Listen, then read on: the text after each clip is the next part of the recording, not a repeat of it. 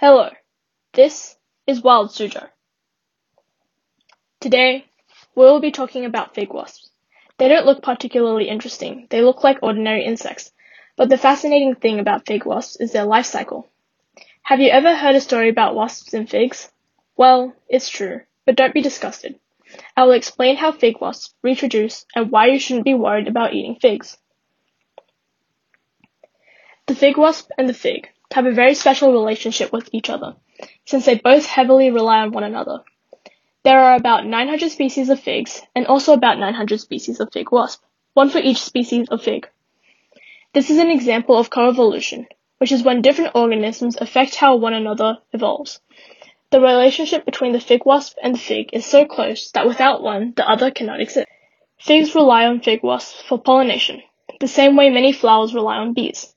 Since the wasps are the only organism capable of pollinating the figs, figs wouldn't exist without them. However, the fig wasps also rely on the figs, since they lay their eggs inside the figs. Since there are so many kinds of figs, we will use the caprifig, a type of non-edible fig, as an example. Figs are not actually fruits, they're syconiums, a type of pod with many flowers growing inside. All of the reproductive parts of the fig are inside the flower. A female wasp will fly over to a fig and climb through a narrow tunnel called the ostiole to get inside. This passage is so narrow that the wasp will lose its antenna and wings while entering. Now she is inside the fig. But there are two kinds of figs, the male figs and the female figs.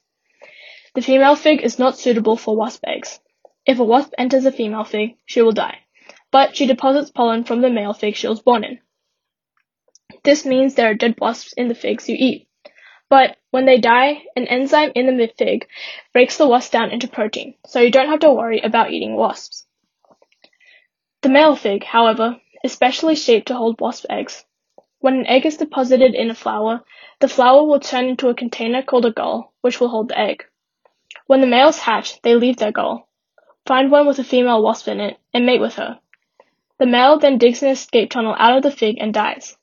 The female uses this tunnel to leave the fig and continue the cycle. For Wild Suzhou, I'm Sienna. Thanks for listening and see you next time.